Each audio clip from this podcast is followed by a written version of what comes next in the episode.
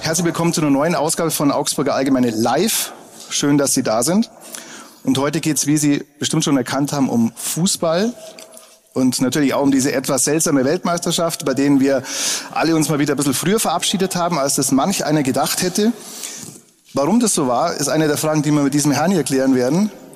Und ähm, natürlich geht es ganz am Rande auch um den FC Augsburg. Das wäre auch ein bisschen komisch, wenn nicht. Unser Gast ist ein Mann, der vor einigen Monaten von der Fernkurve oder vom Tresen an die Vereinsspitze gewechselt ist. Deswegen herzlich willkommen an den Präsidenten, Vorstandsvorsitzenden des FC Augsburg, Markus Maxe Krapf. Hallo, guten Abend.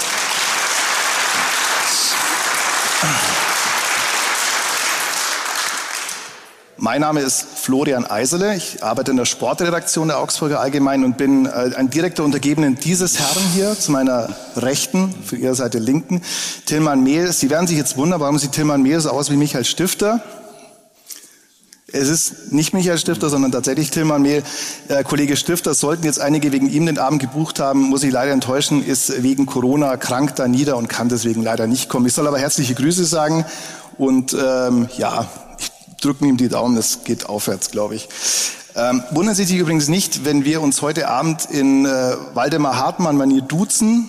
Das hat nur bedingt damit zu tun, dass wir unseriöse Journalisten sind, sondern mehr dadurch, dass wir uns ohnehin eigentlich duzen, äh, kann man, glaube ich, sagen, Maxi, wie lange kennen wir uns jetzt? Das wäre jetzt komisch, wenn wir uns jetzt so ziezen würden. 20 Jahre, aber mir wäre es trotzdem lieber, du würdest Sie zu mir sagen. Ab heute sagen wir vielleicht doch Sie. Vielleicht schwenken wir im Laufe des Abends noch zum Sie über, das ist vielleicht möglich. Ähm, ja. Ja, und natürlich wollen wir auch wissen, was Sie wissen wollen. Ähm, einige Leserinnen, Leser haben uns schon Fragen zugeschickt. Ähm, natürlich können Sie auch von der Stelle, obwohl Sie jetzt sitzen, Fragen ausstellen. Ich glaube, wir sind in einem kleinen Auditorium, einfach melden. Aber wenn Ihnen das zu blöd ist, dann haben Sie Bierfilze bei sich liegen die einfach mit ihren Fragen bestücken. Dann werden nette Damen, sind es glaube ich, keine Herren heute, die Fragen einsammeln, die wir dann hier sichten, mit Markus besprechen, ob sie genehm sind oder nicht und dann die Fragen auch stellen an dieser Stelle. Ähm, damit ist das Wichtigste jetzt eigentlich vorab geklärt und ich glaube, wir können anfangen mit Augsburger Allgemeine Live mit dem FCA-Boss. Ja, und erstmal, lieber Max, soll ich dir Grüße von meinem Sohn ausrichten. Als der die Anzeigen gesehen hat in der Zeitung oder die Bewerbung für diese Veranstaltung, hat er gesagt, Papa, das ist doch der dicke Wirt, oder? denn, denn so dick sieht er ja gar nicht aus. Na? Ja, ähm, sag, sag liebe Grüße an ihn auch. Das letzte Mal, wo wir uns gesehen haben, hat er uns alle angesteckt mit seiner Krankheit, das irgendwie war, so über, ja. über vier Ecken. Ähm, aber schön, dass es uns allen wieder gut geht, bis auf äh, Michael Stifter. Aber dann haben wir wenigstens ein 1860 freies Podium heute. Da freuen wir uns umso mehr drüber. Berechtigter erster Applaus des Abends. Vielen Dank. Ja, aber um deine Frage vielleicht noch äh, einigermaßen seriös zu beantworten. Ich habe äh, in, dem, in der aktuellen Elf Freunde gibt's auch einen Bericht, ein Porträt über mich als FCA-Präsidenten und ich glaube, ein Viertel dieses Berichts nimmt eben die Tatsache ein, dass ich circa 35 Kilo verloren habe seit September, seit ich äh, FCA-Präsident bin. Und so wichtig ist es aber vielleicht auch gar nicht, aber der Dicke wird ist halt das Markenzeichen für die, für die Elferkneipe. Vor allem das ja von dir selbst geprägt geprägte Markenzeichen. Ja, das habe ich schon ja. sehr früh äh, gelernt in meinem Leben, dass es immer gut ist, wenn man selber äh, schlimme Sachen über sich sagt, weil es den anderen dann ein bisschen den Wind aus dem Segel nimmt und damit bin ich immer ganz gut gefahren. Bin gespannt, wie tragfähig dieses Konzept in äh, deinem Amt als FCA-Präsident ist, aber werden wir vielleicht im Laufe des Abends auch noch erfahren. Ja, erstmal wir haben ja gesagt, es geht, es geht jetzt in diesen Tagen zu Ende, nämlich mit dieser etwas eigenartigen WM. Und äh, du hast mir mal erzählt, vor gar nicht allzu langer Zeit, dass jemand bereit dazu gewesen wäre, dir während der Dauer der WM den Umsatz für deine Fußballkneipe des Elfer in der Dominikanergasse komplett zu übernehmen. Im Nachhinein kann man sagen, hättest mal besser gemacht, wenn der ist ja davon ausgegangen, dass mindestens das Halbfinale erreicht ist. Ja, überraschenderweise, es waren mehrere Personen, die zusammengelegt äh, hätten, wenn ich die WM im Elfer nicht zeige. Aber für mich hat sich's falsch angefühlt, weil ich finde, dass jeder selber entscheiden muss, ob er das anschaut oder nicht. Und nachdem wir ja tatsächlich immer noch in der drittgrößten Stadt Bayerns die einzige echte Fußballkneipe tatsächlich sind. In vielen hängt ein Fernseher, aber wir haben das Konzept, das ausschließlich auf Fußball fußt, fand ich es dann auch wichtig, das zu zeigen. Und es hat sich auch herausgestellt, dass äh, die Menschen, die bei uns in äh, Elfer sind, wir haben ja über 30.000 Studenten in Augsburg, dass da ganz viele Communities von den Ländern, die da auch mit äh, beteiligt äh, sind, zu Besuch sind im Elfer und die gehen tatsächlich alle die WM ganz anders an, als es die Deutschen machen, nämlich total äh, unbeleckt. Ob das jetzt gut ist oder nicht, darüber kann man streiten, aber ich glaube, das ist so ein ähnliches Ding, wie wenn man als FCA-Fan zu Hause ein Spiel anschaut ist es nicht ganz so geil, wie wenn man auswärts fährt, weil man auswärts irgend noch ein größeres Zusammengehörigkeitsgefühl hat und so ist es bei den Studenten wahrscheinlich auch. Und die Umsätze sind viel besser, als ich erwartet habe und deswegen war es die richtige Entscheidung, nicht nur wegen Geld. Mhm. Ich habe neulich auch äh, zwei Marokkaner angetroffen. Die haben damals schon gewusst, das ist ein großes Ding. Marokkaner oder MarokkanerInnen? Marokkaner Männer. Weil ich habe nämlich eine Marokkanerin auch schon ah, da okay. gehabt. Und zum Teil sitzen da die Leute an den Tischen. Letztes Mal waren zwei aus dem Iran, ein Schweizer, ein Deutscher, zwei Brasilianer und eben eine Dame aus Costa Rica. Und ich finde das richtig toll, wenn das bei mir so ist, weil's weil der Elfer soll ja auch eine Willkommensstätte sein für äh, alle Fußballfans, die sich benehmen können und ist seit 2007 eben keine FCA-Kneipe, sondern äh, eine Fußballkneipe. Und ich weiß nicht, wie viele von Ihnen schon im Elfer waren. Bei zwei weiß ich sicher. Aber es ist, toll und es sagen auch ganz viele Leute, die von außerhalb kommen, dass es so eine Kneipe mit so einem Konzept in, die, in deren Städte nicht gibt. Weil sie auch nicht einem Verein richtig zugemünzt ist, obwohl es natürlich viel FCA-Devotionalien gibt. Aber es Genauso ist es. Ja. Es waren auch Zeiten übrigens, wo Borussia Dortmund zum Beispiel noch mit Bayern mithalten konnte, wo dann wirklich irgendwie so an den verschiedenen Fernsehern die Leute wie im Stadion miteinander dann auch kommuniziert haben. In meinem ersten Jahr hat es ein gewisser Armin Fee geschafft, mit dem VfB Stuttgart Meister zu werden. Keiner weiß bis heute, wie, wie das, wie das funktioniert hat. Aber es hat Armin auch nicht. Es hat der Armin auch nicht, aber es hat funktioniert. Und es war schon noch geiler, als es jetzt ist, wenn mhm. halt halt dieser FC Bayern dann tatsächlich äh, jedes Jahr Meister wird. Ich kann mich auch noch an, einen Massimo Otto-Schrein erinnern, falls das hier jemand daran erinnert. Rechtsverteidiger, was Rechtsverteidiger oder Linksverteidiger bei Bayern, große Phase beim FC Bayern. Aber ja, muss man aber vielleicht trotzdem noch kurz erklären, wenn ich Sie unterbrechen darf, Herr Sehr gerne. Wir hatten da immer so Bilder gemalt, einen Künstler, und immer wenn der einen Fehlpass gemacht hat, musste man einen Euro irgendwie in eine Kasse zahlen. Und da haben wir feudal gespeist am Ende äh, der Saison mit Massimo Otto. Thanks to Massimo Otto. Aber du hast ja gesagt, es ist jetzt eigentlich schon so eine, so eine Art Feier, so, eine, so, eine, ja, so ein Zusammenkommen. Und auch ein Zitat äh, von dir, äh, das ich äh, verwendet habe für die letzte Geschichte, als ich im Elfer war, diese WM ist ein Fußballfest, das den Fans gestohlen wurde. Insofern bist du froh, wenn das Ganze auch einfach vorbei ist jetzt? Ja, und zwar deswegen, weil es mir selber nicht gefällt. Also mir macht es keinen Spaß. Wir haben ja am Rosenau-Stadion haben wir noch so einen Elfer Biergarten, bei dem wir nur bei EMs und WMs äh, die Spiele zeigen aus, auf Großbildleinwand seit 2008. Und wenn man überlegt, was seit im Sommer möglich gewesen wäre, eben wie viele Leute da zusammen äh, eine WM, den Höhepunkt dieser Fußballfamilie zusammen anschauen können, dann ist es natürlich schon was anderes. Und es wird natürlich auch jeden Tag darüber gesprochen, was die Leute über diese WM denken. Und ganz viele haben ja auch recht mit dem, was sie sagen. Aber ist es für einen selber dann anstrengend, wenn man eben öfter da ist und es macht einfach nicht den Spaß, den es äh, gemacht hat, obwohl bei den Deutschlandspielen, du warst eben selber da, bei dem Spanien. vorletzten Spiel gegen Spanien, die Stimmung war eigentlich fast wie immer, nur bei mir halt nicht. Ja. Und das, mir hat es keinen Spaß gemacht. Mhm. Dann gehen wir mal weg bisschen vom Politischen hin zum, zum Sportlichen, äh, Markus. Die Deutschen, äh, weiß jeder hier, wieder mal früh raus. Und jetzt die typische Sportreporterfrage direkt nach dem Spiel. Woran lag's?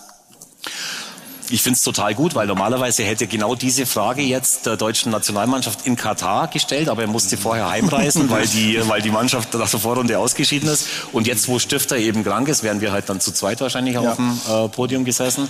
Ähm, ich glaube, es lag einfach daran, dass man sich zu viel mit äh, Dingen außenrum äh, beschäftigt hat und dass der DFB auch immer noch nach einer Suche, auf der Suche nach einer neuen Identität ist. Mit dem neuen Präsidenten habe ich ein besseres Gefühl als ich es vorher hatte, aber auch der muss natürlich damit leben, was da außenrum alles so passiert. Und auch die deutsche Nationalmannschaft oder die Organisation außenrum hat viel zu spät damit angefangen, sich äh, einen Plan vorzubereiten, den Spielern einen Plan einzuimpfen, so dass man sich eben dann darauf konzentrieren musste, wo man sich eigentlich hätte auf andere Sachen konzentrieren müssen. Und ich glaube, das ist das Problem. Aber glaubst du auch, dass sich diese One-Love-Thematik, äh, da, dass die eine der Ursachen tatsächlich war? Weil man sagt ja, gegen Japan war sie jetzt nicht so schlecht, außer diesen 20 Minuten, die ja wirklich katastrophal waren. Ja?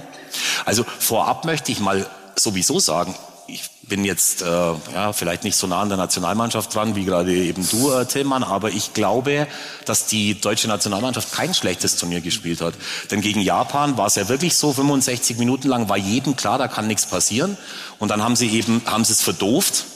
Ähm, vielleicht wäre es, nee, das kann man fast nicht sagen, aber vielleicht wäre es besser gewesen, wenn dann tatsächlich bei dem Spiel ein anderer Torwart drin gewesen wäre, aber kann man ja danach auch nicht mehr sagen. Das Spiel gegen Spanien war gut und gegen äh, Costa Rica haben sie einen äh, Rückstand umgedreht und es waren halt, weiß nicht wie viele Zentimeter von diesem Japan-Tor gegen Spanien, die dann am Ende das Ausscheiden besiegelt haben, aber wenn das eben nicht passiert wäre, dann würden wir jetzt wahrscheinlich alle schwarz-rot-gold angemalt uns auf das Spiel morgen oder übermorgen vorbereiten. Und so eng ist halt ganz einfach manchmal dieser Grad zwischen großer Begeisterung und, äh, ja, und, und der Tatsache, dass halt dann 90 Millionen äh, BundestrainerInnen dann es besser wissen, als es Hansi Flick gewusst hat.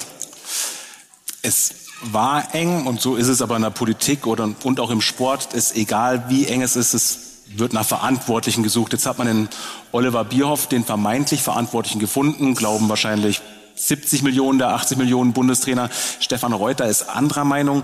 Ähm, wie würdest du die Rolle von Oliver Bierhoff sehen? Was hat er vielleicht falsch gemacht und wo tut man dem guten Mann auch Unrecht? Ich habe keine Ahnung. Also ich kann das nur so einschätzen, wie es ich, genauso wie jeder von Ihnen auch, der es mit dem Fußball hält, äh, wahrnimmt. Ich habe natürlich schon ein Gefühl, was ihn angeht. Ähm, er hatte ja auch, glaube ich, das mit die Mannschaft zu verantworten. Das war irgendwie der Anfang vom Ende, mehr oder weniger. Und ja, man hat halt einfach auch das Gefühl, dass es äh, auch beim DFB ganz in Ordnung ist, wenn keine Typen da sind, die auch mal was anderes sagen. Und das ist genau das, was vielleicht dieser Mannschaft und dieser ganzen Community da auch ein bisschen gefehlt hat. Dass ein paar Leute mit dabei sind, soll nicht wie Uli Stein, der dann irgendwie äh, heimgeschickt wird, weil er was weiß ich was gemacht hat. Kasper, ja, genau, weil das mit dem Mittelfinger war ja mhm. hier in Augsburg bei dem Pokalspiel gegen, gegen den HSV. Nee, ich glaube, da war der Steinschlag. Da hat er äh, Jürgen, war das Jürgen Wegmann, aber ich glaube, da hat er Jürgen Wegmann äh, eine zentriert. Ja, das auch, aber beim Rausgehen hat er dann ah, eben auf die, ja, richtig, auf die Tribüne, stimmt. jetzt mit dem Foto, hat er ja, die, auf die Tribüne dann den Mittelfinger äh, gezeigt und das war dann. Das waren goldene Zeiten. Das oder? waren goldene Zeiten, da war ich übrigens auch im Stadion, äh, damals noch eines der wenigen Male, weil der FCA damals ja in der Stadt überhaupt keine Rolle gespielt hat. Ja.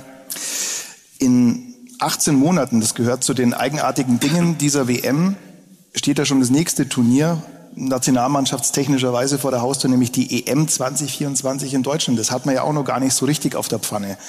Und eigentlich sollte es ja ein Sommermärchen werden, vielleicht diesmal ohne äh, anschließenden Bestechungsskandal. Aber kann das denn eigentlich mal rein sportlich zu so einer Geschichte werden?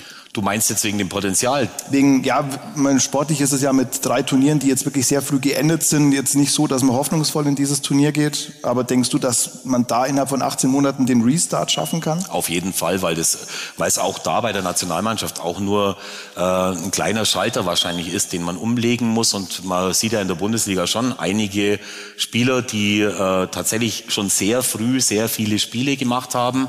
Äh, und ich glaube schon, dass da ein Gerüst entstehen kann, an dem sich die, äh, die Mannschaft, wie sie ja jetzt mhm. Gott sei Dank nicht mehr heißt, dann auch äh, hochziehen kann. Die andere Frage ist die, wie es sein kann, dass wir schon wieder so ein großes Turnier haben. Und da frage ich mich dann zum Beispiel auch, weil du den Bestechungsskandal angesprochen hast, frage ich mich auch, wie kann es auch sein, dass Infantino zum Beispiel bei der nächsten Wahl ohne Gegenkandidat dasteht? Dass nicht wenigstens die Norwegerin, die sich ja geäußert hat, sich hinstellt, um ein Zeichen zu setzen. Und da weiß man eben nicht, was da im Hintergrund alles äh, passiert bei diesen äh, Verbandsarbeiten. Und das finde ich schon extrem, äh, ja, ja, befremdend eigentlich auch. Auch was jetzt vor dem Turnier passiert ist, dass eben die Verantwortlichen der FIFA gegen die ganze Welt sich durchsetzen am Ende und, äh, und, und keiner irgendwie aufsteht und was dagegen macht, finde ich überhaupt nicht gut. Und ich hoffe, dass das irgendwann auch bei den äh, Verbänden anders wird. Aber es geht halt einfach um sehr, sehr, sehr viel Geld. Mhm. Du hast es ja schön geschrieben, um wie viel Geld in deinem ja, äh, Artikel. In der also ja, 7,5 Milliarden sind die äh, Gesamteinnahmen und die gehen von einem, ich glaube, Nettogewinn von 1,5, also über eine Milliarde Euro Nettogewinn. Also insofern gibt es teilweise natürlich gar keine Veranlassung für die FIFA, da was anders zu machen, weil es läuft ja eigentlich tipptopp bestens. Aber wenn man jetzt äh, diese, diesen Spagat ansieht, in dem sich die deutsche Nationalmannschaft befunden hat, also auf der einen Seite will man natürlich für gewisse Werte einstehen und das ist ja an und für sich auch jetzt nichts, äh, wo man was dagegen haben könnte. Auf der anderen Seite muss man natürlich auf dieser Party der FIFA tanzen. Da ist für mich die Frage, kann denn der DFB nach dieser WM überhaupt noch mit der FIFA zusammenarbeiten oder muss es tatsächlich erstmal einen großen Knall geben? Ja, der DFB wird sich wahrscheinlich davor hüten, nicht mit der FIFA zusammenzuarbeiten, weil sie halt auch in dem Spiel stecken, wo sie, wenn sie sagen, nein, wir machen da nicht mehr mit, halt dann einfach aus dem, aus dem großen Ding raus sind. Und äh, ja, fand schon cool, wie, wie zum Beispiel dann die ähm, dänische Nationalmannschaft halt dann mit den Trikots gespielt haben. Das ist ja auch ein PR-Gag, wo es dann heißt, die Winkel von Hummel sind halt dann in Wagenfarbe, wie man so schön sagt, also nicht in weiß auf den roten Trikots. Ja, und da hat halt der DFB hat halt sich dann auf diese One Love Binde kapriziert, aber eigentlich ist es was vergebene Liebesmüh, weil sie sich halt nur selber geschadet haben, aber deswegen wird es trotzdem danach eine äh, ganz normale Zusammenarbeit weiter. Aber selbst diese One Love Binde ist ja eigentlich ein Feigenblatt. Ne? Also wenn man sagt, das ist ja die, die XXS Schmalspur-Variante der Regenbogenbinde, also irgendwas Buntes mit irgendeinem netten Spruch, One Love, man hätte auch Grüße an Mutti hinschreiben können, so von der Belanglosigkeit her. Aber selbst dieser absolute Minimalprotest, ja, ist dann offenbar nicht möglich und ist auch deswegen nicht möglich, weil die europäischen Verbände sich untereinander ja uneins sind. Also es wären ja eigentlich sieben äh, Nationalmannschaften gewesen, unter anderem England und ich weiß gar nicht, ich glaube Dänemark natürlich auch noch, die gesagt haben, wir machen das jetzt so. Aber selbst da, das ist ja eigentlich ein, auch ein erschreckendes Signal, weil die FIFA genau weiß, wir stechen da einmal rein, das fällt wie ein Kartenhaus zusammen. Ja, ich ich sehe es auch nur von außen, aber ich weiß nicht, in wie viel äh, die UEFA besser ist als die FIFA. Da war bis vor kurzem oder noch gar nicht so lange her, war Michel Platini eben der Präsident, dessen Sohn ja auch dann äh, mit den ganzen äh, Millionen aus dem äh, arabischen äh, Raum eben dann dem PSG mhm. äh, Paris nach oben geführt hat mit, mit Geld. Ja, letztendlich musste der dann auch irgendwann mal gehen. Es ist echt richtig schwer, das Ganze einzuordnen und ja, es geht wahrscheinlich bei den, bei den kleinsten Verbänden schon los. Mhm. Jetzt kommen wir mal zum erfreulicheren Thema, nämlich den FC Augsburg. Das sind ja auch, glaube ich, die, mehr, die mehreren... Wer lacht da? Wer lacht da? Der sind ja auch die mehreren Leute hier, glaube ich, als, als äh, vielleicht DFB-Fans. Und ich möchte, äh, ich sehe es ja ein bisschen als meine Aufgabe, diesen Abend als seriöse Veranstaltung zu verhindern und möchte deswegen bei jeder Gelegenheit extrem unseriöse Cross-Promotion einführen. Für dieses Buch zum Beispiel. Ich weiß gar nicht, ob es das noch gibt. Gibt es noch? Im Die zweite sehr Auflage gut, ist schon verkauft. Das ist sehr gut. Top. Ähm, das ist ein Buch, das äh, dieser Mann hier und ich und noch drei weitere ähm, Personen geschrieben haben vor vielen Jahren. Vielen Jahren, acht Jahren. Und ähm, du ahnst es wahrscheinlich, was jetzt kommt. Du hast in einem dieser Kapitel, also es, jeder dieser fünf Nasen macht ein eigenes Kapitel, davon geschrieben, weil der FC Augsburg, also es sind 111 Gründe, wie der Name sagt, und äh, weil der FCA fünf Jahre ein reales Managerspiel war. Also für dich jetzt. Ne? Und äh, da möchte ich ganz kurz jetzt mal rezitieren und reüssieren. Ich habe diesen Job manchmal sehr geliebt und oft gehasst. Ich habe ihn nicht weniger als fünf Jahre lang, so gut ich es konnte, ausgeübt. Ich habe die Bierpreise gesenkt, das Trikot ausgesucht, den Ausrüster vom Hof gejagt, zwei etablierte Trainer gefeuert. Welche waren das? Mittendorf, Mittendorf und Fee. und Armin Fee. Ja, hm. ähm, aber da war es jetzt, glaube ich, nicht der Erste bei beiden. Ja. Wir haben das Stadion ausverkauft und sind nach 26 Jahren wieder in den Profifußball aufgestiegen. Ich habe viele Menschen kennenlernen dürfen von der Creme de la Creme des deutschen Fußballs. Auf die meisten hätte ich gerne verzichtet. Ich war also mittendrin statt nur dabei. Genießen kann ich den Fußball allerdings erst wieder, seit ich nicht mehr für den FC Augsburg arbeite. Denn es ist ein reiner Segen, nur wenig oder nichts davon zu wissen, was wirklich hinter den Kulissen passiert. Viele dieser Dinge sind nämlich maximal dazu angetan, dem echten Fußballfan die echte Fußballromantik zu verleiden. Diese Romantik ist es, die uns Woche für Woche zum Lachen und zum Weinen bringt. Und die Gefühle, die Fußball bei all seinen Fans zum Leben erweckt, diese Gefühle erhalten das Geschäft wirklich seit weit über 100 Jahren am Leben. So. Und jetzt bist du wieder back in business. Okay, Corsa. Ich bin nicht mehr so überrascht von äh, dieser Frage in Anführungszeichen, weil er sie mir, da hat er mich schon mal auflaufen lassen bei dem äh, Podcast ja. von der Augsburger Allgemeinen. Ja, um eine hab, weitere unseriöse Cross-Promotion einführen. ich äh, habe dann, ja, bringt halt nichts, weil es tatsächlich schon äh, ausverkauft ist, das Buch, die zweite Auflage. Und wenn ich mich da so schreiben höre, dann verstehe ich auch warum. Nein, ähm, ich habe damals dann ein bisschen rumgestammelt, so wie jetzt auch. Der Unterschied zu damals ist, dass ich ja im Tagesgeschäft nicht tätig bin. Und der Unterschied ist, dass ich auch kein Geld bekomme für die Arbeit, traurigerweise, sondern dass es ein Ehrenamt ist, diese, dieser Präsidentenjob beim FCA. Ähm, aber damals war es für mich schon tatsächlich so, als ja, knapp 30-jähriger da Geschäftsführer bei einem Drittligisten, das war die Regionalliga Süd damals, zu werden, völlig ohne irgendwelche, ja, äh, wie sagt man da, wenn man für was geeignet ist? Ähm, Qualifikation? Qualifikationen, genau so ist es. Und ich musste tatsächlich, wenn wir damals Pokalspiele hatten, das waren aber keine DFB-Pokalspiele, sondern das waren die Pokalspiele auf der bayerischen Ebene, musste man immer ausrechnen, wie viel Prozent, zwei Prozent von dem Umsatz von den Pokalspielen von den 800 Zuschauern bekam der Bayerische Fußballverband und drei bekam der DFB und dann habe ich immer meinen Vater angerufen wegen der Umsatzsteuer. Es hat sich dann irgendwann mal hat sich das dann gegeben, weil er mir eine äh, Formel aufgeschrieben hat. Aber ich war dann in dem Büro oben gesessen an dem ersten Tag und dann kam ein damaliger Spieler, der früher auch schon mal bei Ulm war, Skandal, kam rauf ja. und war in der Apotheke und hat sich Hustinetten gekauft, Drachendrachen und Tempos und hat mir den, äh, den Beleg auf den Tisch gelegt und hat gesagt, zahl mal. Was?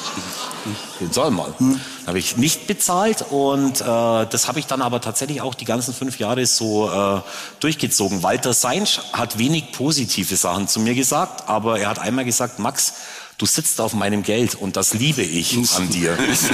und es war tatsächlich so, weil es mir halt wichtig war, dass es im FCA gut geht. Und da sind wir jetzt auch äh, an dem Punkt, äh, habe ich schon öfter gesagt, das ist auch jetzt noch ein Alleinstellungsmerkmal, dass die handelnden Personen beim FCA schon sehr lange da sind. Egal ob im Sport Stefan Reuter oder vor allen Dingen bei den Finanzen äh, Michael Ströll nicht dauernd im Hinterkopf haben, dass sie vielleicht in einem oder in zwei Jahren bei einem anderen Bundesligisten sind, sondern dass sie bei dieser neuen Arena zum Beispiel jeden Stein in der Hand gehabt haben, wie man so schön sagt. Und deswegen äh, arbeiten die auch äh, zum Wohle des Vereins und vielleicht haben wir auch deswegen in den äh, Corona-Jahren jetzt nur 500.000 Euro minus gemacht, während Hertha BSC zum Beispiel 92 Millionen Euro in der letzten Saison allein verbrannt hat.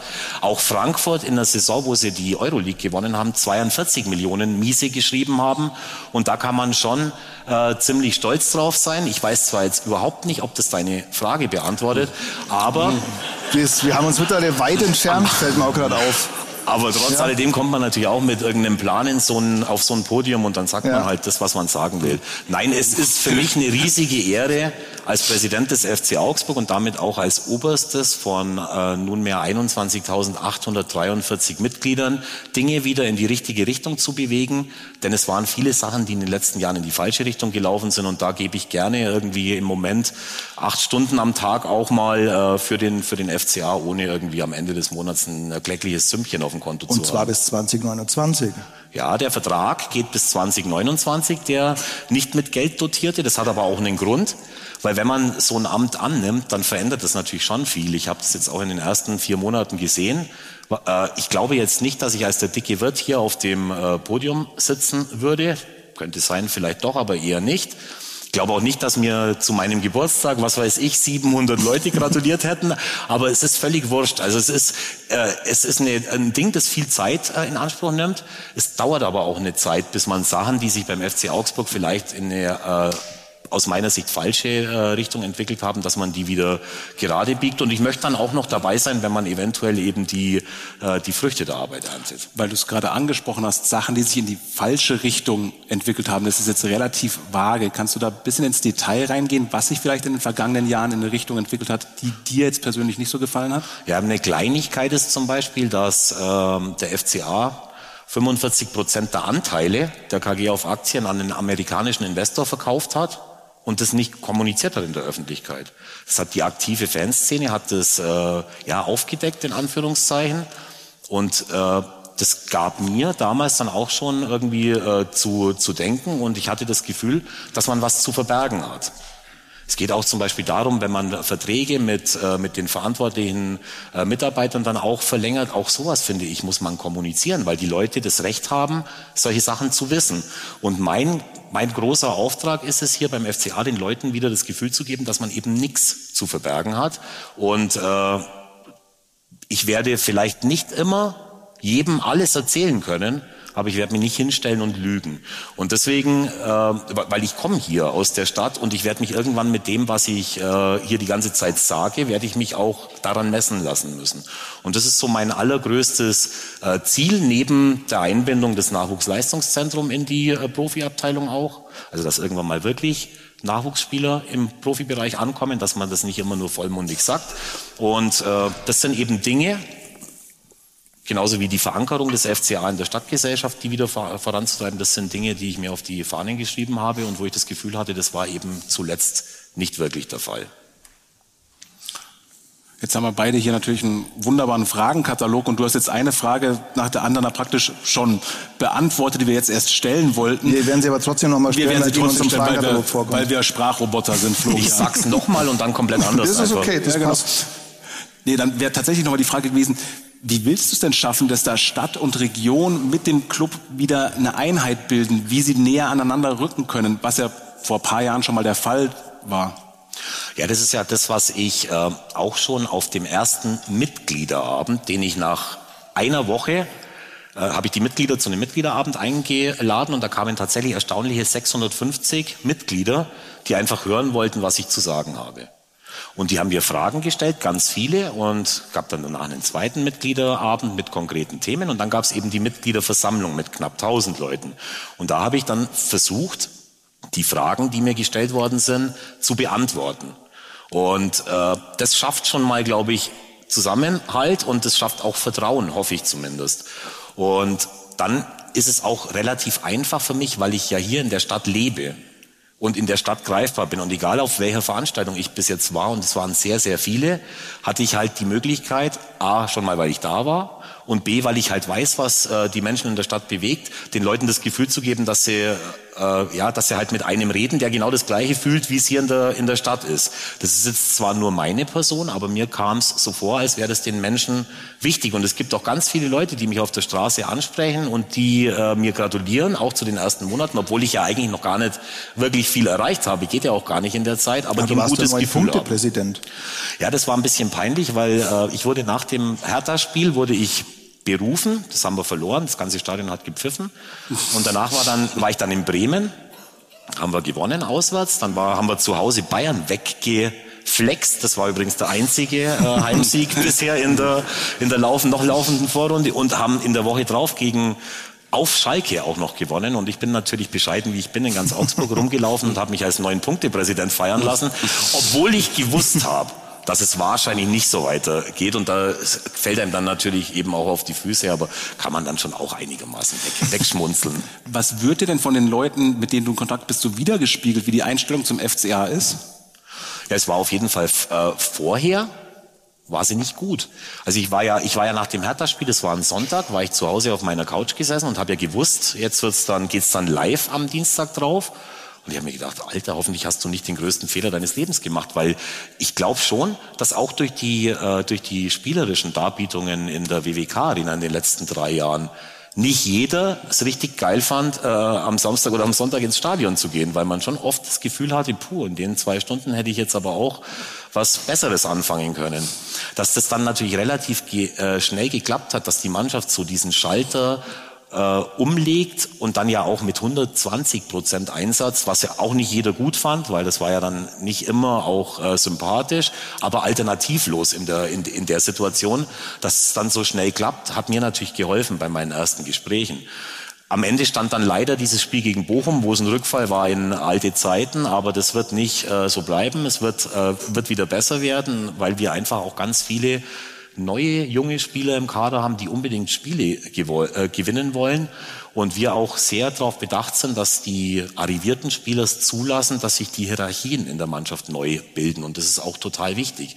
Denn wir hatten immer dann Erfolg, wenn es innerhalb der Mannschaft gestimmt hat und wenn die Jungs gewusst haben, wer für was verantwortlich ist. Und da habe ich bei Spielern wie, gerade wie Elvis Rexbescheid zum Beispiel, der wirklich auf dem Platz ja, unglaublich ist in seiner Art und Weise, nicht mal spielerisch nur, sondern einfach in seiner Art und Weise die Mannschaft äh, anzufeuern oder auch äh, Demirovic, wo ja am Anfang jeder gesagt hat, puh, was wollen wir mit dem?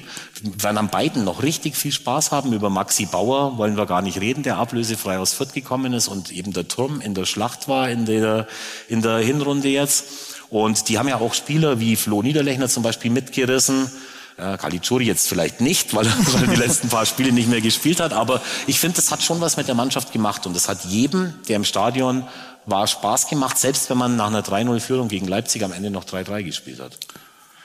Jetzt hast du gerade Flo Liederlechner selbst angesprochen. Gibt es Medienberichte, er würde nach Ende der Saison den FC Augsburg verlassen. Kannst du was dazu sagen? Also bis dahin hat er auf jeden Fall mal noch Vertrag. Und ich habe natürlich mit der Frage gerechnet, das ist wie mit einem dicken Wirt, deswegen habe ich es gleich selber mit Niederlechner angesprochen. Aber äh, soweit ich weiß, war er heute bei keinem Medizincheck in Berlin und was am Ende der Saison ist, das waren dann die Leute, die dafür bezahlt werden, dann schon entscheiden. Muss allerdings auch zu den äh, Regularien sagen, also es ist jetzt ein halbes Jahr vor Ablauf des Vertrags, also 30. Juni, theoretisch ab 1. Januar. Aber man führt natürlich jetzt schon Gespräche, also er könnte ab Januar, ohne dass der FC Augsburg das erstmal wissen muss, zwangsläufig, schon beim anderen Verein unterschreiben. Er könnte bei einem anderen Verein unterschreiben, aber er darf nicht bei einem anderen Verein, oder es macht ja gar keinen Sinn, ein halbes Jahr vorher einen Medizincheck zu machen bei einem Spieler, der wie alt ist? 34 Jahre? 32. 32 Jahre. Sieht, auch, sieht aus wie 30, das war mindestens 29. Nein, also jetzt im Moment ist es weder erlaubt, auf irgendwelche Spieler, die woanders unter Vertrag äh, stehen, eben zuzugehen.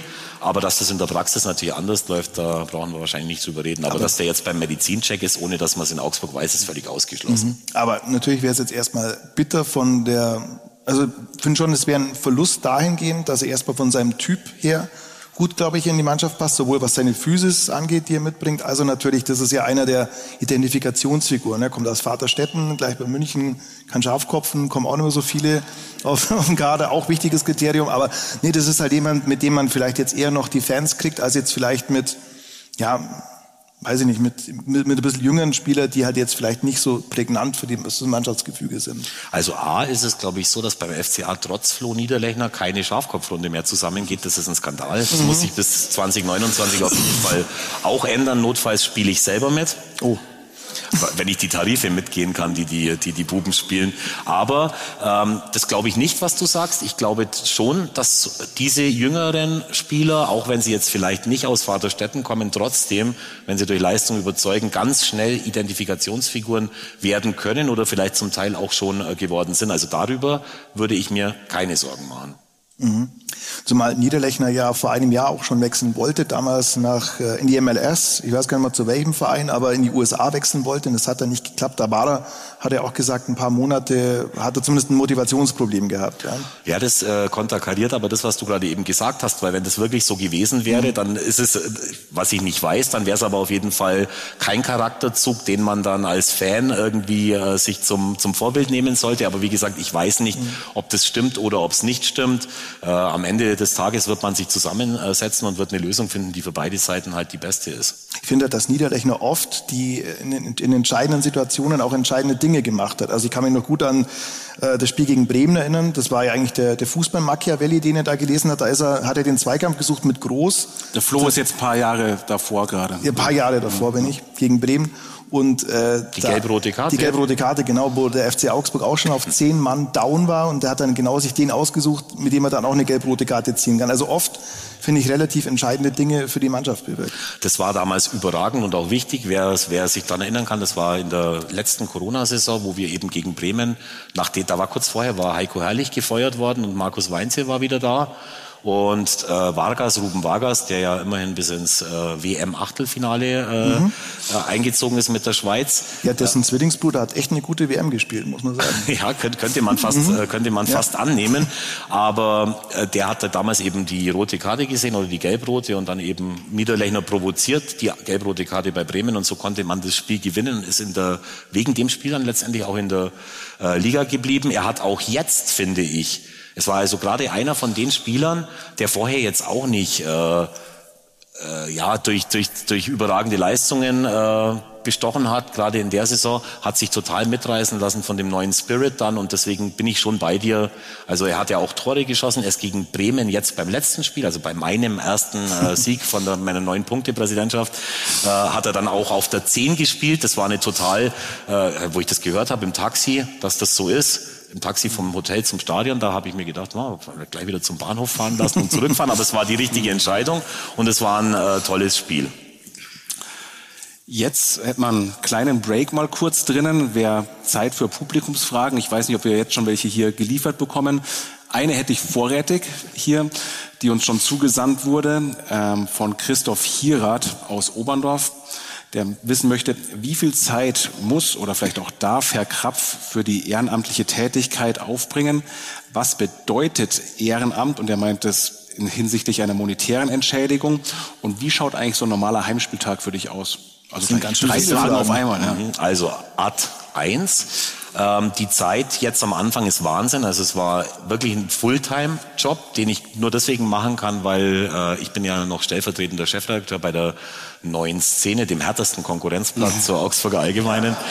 Ähm, und da eben auch äh, die, die, ähm, die, die Chefs die Herausgeber sehr fußballaffin sind und mich da machen lassen. Und im Elfer habe ich Gott sei Dank auch das Glück, dass ich ein super Team habe und dass oft die Abende noch viel erfolgreicher sind, wenn ich gerade mal nicht da bin. Deswegen ist das kein so ein Schlag ins Kontor. Ich glaube aber auch, dass es äh, weniger Zeit werden wird, weil wir halt mit vielen verschiedenen oder weil ich mit vielen verschiedenen Interessengruppen gesprochen habe. Also allein mit der aktiven Fanszene hatte ich, glaube ich, in den ersten acht Wochen fünf oder sechs Termine über mehrere Stunden. Da ging es eben auch darum, wir wollen zusammen mit denen eine moderne Vereinssatzung erarbeiten. Sachen, die früher auch schon mal versprochen, aber nicht umgesetzt wurden. Und ähm, ja, aber gerade auch mit meinem Vorstandskollegen, mit Raphael Brandmiller, der ja auch neu in dem Vorstand ist, wir sehr interessiert dran sind, dass die Leute wissen, dass wenn wir was sagen, dass wir es dann auch umsetzen wollen. Dann gibt's auf der anderen Seite die Sponsoren, von denen nicht jeder Yippie geschrien hat, wo er gehört hat, dass der Krapf hinterm Zapfhahn rauskriecht und jetzt der neue Präsident wird, weil da vielleicht auch selber welche äh, Ambitionen gehabt hätten. Aber auch denen habe ich versucht zu erzählen, dass mir nicht nur die Fans wichtig sind, sondern auch die Sponsoren und übrigens auch die Investoren, weil ohne geht's nicht. Also ich war damals federführend mit dran beteiligt, eben die erste Mannschaft in eine Kapitalgesellschaft auf äh, Aktien auszugliedern im Auftrag von Walter Seinsch, weil es einfach günstiger war, so Geld zu investieren, auch steuerlich. Und deswegen ist mir das schon klar, dass das nicht anders geht. Aber es muss sich halt alles die Waage halten. Und alle Interessengruppen müssen halt den Kompromiss so weit gehen, wie es für sie ertragbar ist, um am Ende des Tages den Club nach vorne zu bringen. Und das ist das, was ich eben von allen Leuten verlange. Egal, auch wenn ich weiß, es sind Leute, die sind nicht begeistert eben von meiner Personalie, gehe ich gerade auf die, von denen ich es weiß, zu und sage ihnen, ruf mich an jederzeit, wenn dir irgendwas nicht passt, lass uns gemeinsam drüber reden.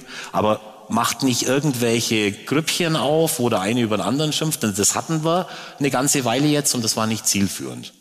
Die äh, dritte Frage habe ich vergessen, wahrscheinlich die zweite auch schon. Oder? Die zweite war die, die monetäre, ähm, was, ob dir irgendwas monetär zufließt. Und die dritte wäre gewesen, wie ein normaler Heimspieltag, wenn es den normalen Heimspieltag gäbe, wie der bei dir ausschaut. Weil dazu muss man ja sagen, es gibt ja diverse Amt, Ämter, unter anderem das des BFV-Präsidenten, das auch nominell ein Ehrenamt war, also Rainer Koch, wer das noch weiß, hat es jetzt, glaube ich, nicht ganz für Umme machen müssen.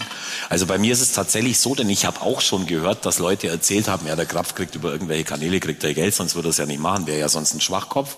Ja, es stimmt, ich bin ein Schwachkopf. Ich habe bis jetzt auch noch keine einzige ähm, ja, Quittung eingereicht, um irgendwelche Auslagen zurückzubekommen, weil es auch kein gutes Zeichen wäre. Wenn man ein Präsident geht, der Geld mitgebracht hat und dann kommt einer, der Geld verdient, das halte ich für falsch. Dennoch glaube ich, laut unserer Satzung ist es möglich, dass der Aufsichtsrat beschließt, dass Vorstände Geld verdienen können. Glaube ich, dass es bei einem Unternehmen, das 92 Millionen Euro Umsatz hat, gar nicht so abwegig wäre zu sagen, hey, man nimmt irgendeinen, der sich Vollzeit drum kümmert, dass das alles gut abläuft, weil dann passieren halt vielleicht auch weniger Fehler, aber das hat überhaupt nichts, also hat mit meiner Intention überhaupt nichts zu tun. Es wäre trotzdem möglich, aber nein, keinen Cent, auch bewusst nicht, weil es äh, im Moment das falsche Zeichen wäre, absolut. Und äh, um auf die dritte Frage zu kommen, es gibt ganz normale äh, Spieltage, Heimspieltage jetzt ja auch wieder und Ich verbringe ja meine Heimspiele schon lange auf der, also im Sitzplatzbereich. Wir hatten früher, hatten wir im S-Block, also auf der Gegengerade, unsere Karten, meine Freunde und ich. Haben wir vorher auch im Rohbau, im Stadion, waren wir auf jedem Platz in dem Stadion gesessen haben geguckt, wie weit ist es zum Weinschorle, wie weit ist es zur Toilette, wie viele Menschen müssen aufstehen, wenn ich dreimal äh, pro Halbzeit eben auf die Toilette muss, wegen dem Weinschorle. Und ähm, deswegen sind wir vorher in meinem VIP-Bereich gewesen und dann beim Spiel drüben, nach dem Spiel wieder im VIP-Bereich. Jetzt ist es so, dass ich noch eine Stufe weiter höher, höher bin im, äh, im Tribünenbereich und da dann auch in der FCA-Loge sein darf oder muss, weil die FCA-Loge wird natürlich bei jedem Heimspiel dafür verwendet, um Leute einzuladen. A, das Gästepräsidium natürlich, wo mir auch sehr wichtig ist, die willkommen zu heißen, die zu begrüßen. Ich habe äh, bei Union Berlin bei dem 2-2 gemerkt, dass es echt blöd ist, wenn dich keiner mit dem Arsch anschaut. Wenn du kommst und keiner Hallo sagt, das ist nicht, nicht so schön. Und also von Seiten der Unioner. Der Unioner, ja. Und dann mhm. war es für mich zum Beispiel auch, äh, mir war es ein Anliegen, wo dann äh, jetzt äh, Leipzig da war, auch zu den Leuten eben äh, ganz anständig Grüß Gott zu sagen. Also alle 13 Vereinsmitglieder hast du begrüßt. Ja, da war, da war tatsächlich der jetzt scheidende äh, Chef, der äh, Minzlaff war da. Und äh, da war es natürlich leicht für mich sympathisch zu sein, weil mein Vorgänger ja eigentlich sich auch nur zweimal im Jahr geäußert hat, wenn es gegen Leipzig ging. Oder gegen Schiedsrichter. Gegen Schiedsrichter hat er sich öfter ge geäußert, mhm. aber auch da denke ich halt, man sollte immer gucken, was man selber für ein Konstrukt hat und sollte sowieso die Arbeit von anderen da nicht wirklich äh, äh, so aggressiv beurteilen, weil es einem halt dann irgendwann vielleicht auch auf die Füße fällt. Deswegen bin ich da, rede mit potenziellen Sponsoren, mit langjährigen Sponsoren, mit äh, Freunden des Clubs, mit Daniel Bayer, wenn er mit Wolfsburg zu Besuch ist, um dann vielleicht auch irgendwann ein äh, schönes Abschiedsspiel auf die äh, Reihe zu kriegen und solche Sachen äh, finden da statt und es macht mir viel mehr Spaß, als ich am Anfang befürchtet habe, weil da habe ich mir schon gedacht, ein Gräuel. Aber es ist kein Gräuel. Man lernt sehr interessante Leute kennen, nicht nur, aber bis jetzt war ich extrem angenehm überrascht. Ich hoffe, das ging den Leuten, die ich kennengelernt habe, umgekehrt genauso. Aber jetzt mal auch noch anschließend an diese Frage mit der Monetarisierung deines Jobs.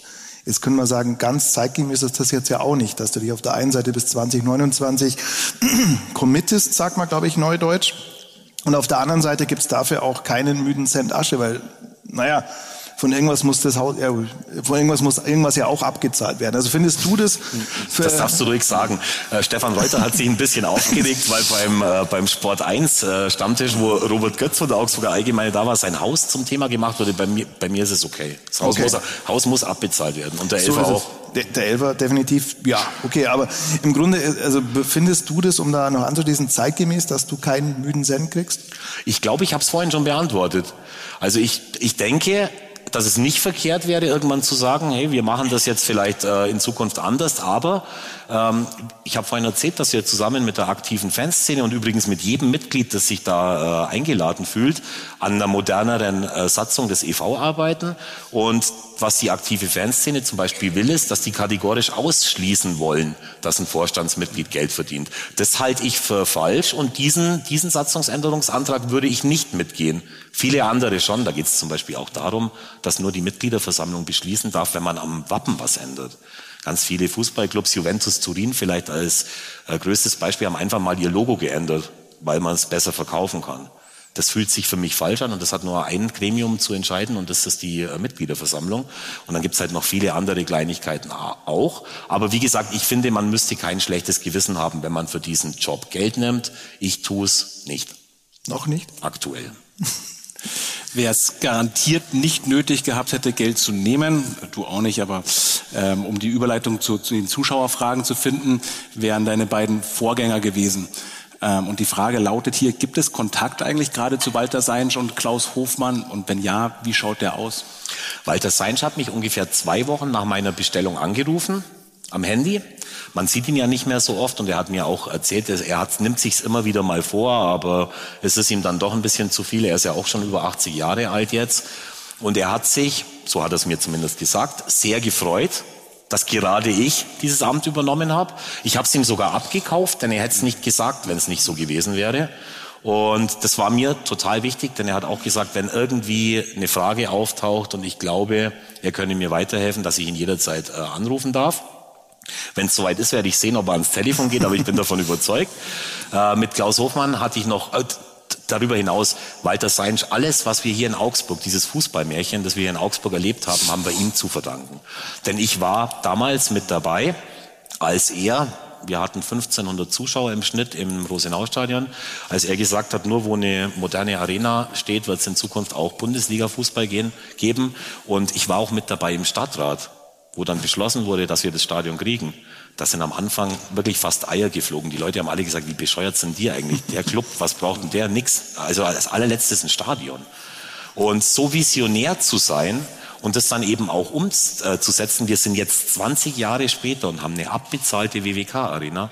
Wir haben eins der modernsten Nachwuchsleistungszentren an der Donauwörther Straße und wir haben eine Mannschaft, die trotzdem, obwohl so viel Geld in Infrastruktur und Steine investiert wurde, trotzdem noch in der höchsten deutschen Liga spielt und als einer von sieben deutschen Clubs noch nie aus der Bundesliga abgestiegen ist. Das ist richtig sensationell. Und da kann man,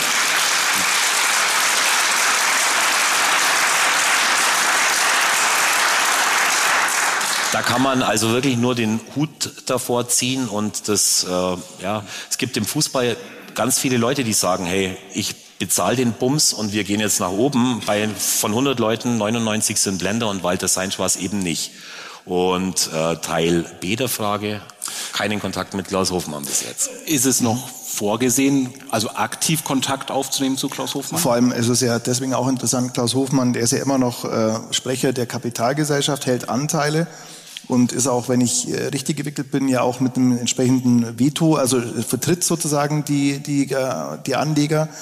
Und er hat ja mal gesagt, dass es durchaus in seinem Sinn ist, die Anteile irgendwann wieder dem FCA zurückzuführen. Also er hat ja davon gesprochen, sollte er gegen den Baum fahren, dann sollte FC Augsburg sozusagen der erste Ansprechpartner sein. Langfristig ist das ja wahrscheinlich ein Ziel, ne, diese Anteile wieder der KGA an Vereinseigentum überzuführen. Ja, also er als Sprecher der Investorengruppe wäre er ungeeignet, denn er hat noch nicht gesprochen. Ich habe auch überlegt vor der letzten Mitgliederversammlung, ob ich ihn anrufen soll. Hab mir dann aber auch gedacht, A, ist er im Krankenstand nach wie vor, deswegen hat er ja auch den, äh, den Posten geräumt. Und B, habe ich mir dann auch überlegt, vielleicht wäre es auch äh, schön gewesen, wenn er mir gratuliert hätte oder mich angerufen hätte, wäre auch möglich gewesen. Ich hatte bis jetzt keinen Kontakt mit ihm. Das Zweite, was du gesagt hast, ist viel wichtiger. Ähm, er besitzt 30,56 Prozent der Anteile der Kapitalgesellschaft auf Aktien und hat eben, wie du auch sagst, immer und an vielen verschiedenen Stellen gesagt, er möchte mit dem FCA kein Geld verdienen. Und jetzt ist es nun mal so, dass ich Tag und Nacht mir den Kopf äh, zermartere, wie kann ich das Geld aufbringen, dass man zu ihm sagen kann, du, äh, hier hast du die Kohle, die du eben damals bezahlt hast für deine Anteile. Wir wären jetzt soweit, mach deine, mach deine ja, Versprechungen oder deine Worte wahr, aber noch ist es nicht so weit, aber das ist tatsächlich eines der großen Ziele bis 2029. Und es wäre eine Sensation, wenn es klappen würde. Und ich fände es auch extrem wichtig für die Mitglieder und für den Club und für die Stadt. Vielleicht erklärst mal, was ist für den FC Augsburg der Vorteil daran, diese Anteile wieder zurückzuholen? Ja, letztendlich, letztendlich dreht sich darum, dass die Anteile ja einen gewissen Wert haben. Und es ist schwierig zu sagen, aber ich würde mal sagen, wenn man das, was, was würde in einem Drittvergleich äh, standhalten? Ich würde sagen, der FCA hat vielleicht aktuell einen Wert von zwischen 200 und 250 Millionen Euro, würde ich mal sagen. Mit den ganzen Immobilien, die da sind, mit dem Spielermaterial ist ein furchtbares Wort, aber mit dem, äh, mit dem Wert, den eben der aktuelle Kader darstellt und mit dem ganzen drumherum und mit der, mit der Marke. Und dann kann man sich ja überlegen, wie viele, wie viel 30,56 Prozent dieser Anteile jetzt wert wären. Ähm, und das wird wahrscheinlich nicht der Betrag sein, den er damals äh, eben dafür bezahlt hat. Und deswegen wäre es einfach wichtig für den Club, weil du halt dann einfach auch was in der Hand hast. Aktuell ist es so, dass der EV ähm, am Nachwuchsleistungszentrum dieses Internatsgebäude besitzt. In der Zeit, in der ich angefangen beim, äh, habe beim FCA, haben wir gar nichts besessen und selbst wenn man die Immobilie, die auf dem äh, Grundstück gestanden ist, besessen hätte, dann wäre es wahrscheinlich am Ende des Tages ein Minusgeschäft gewesen. Aber da hat sich schon verdammt nochmal richtig was entwickelt und da kann man auch äh, stolz drauf sein. Vor allem, weil beim FC Augsburg das Stadion ja abgezahlt ist. Genau. Aktuell. Ne? Und es ist ja auch so, Ich habe, äh, ich habe letzten Donnerstag habe ich äh, eine Rede halten dürfen. Da war die, der Deutsche Handwerkertag. War an deinem Geburtstag, ne? In der WWK Arena. des Präsidenten. Genau, ja. an dem wichtigen 51. Geburtstag.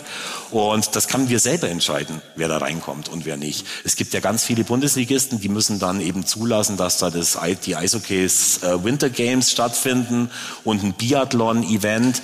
Könnte man, wenn man wollte, muss man aber nicht, weil halt einfach das Stadion dem Club gehört und nicht der Kommune oder sonst irgendjemand. Und es gibt nicht viele äh, Clubs, die das äh, Gleiche von sich behaupten können. Der FC Bayern kann es zum Beispiel auch. Mhm.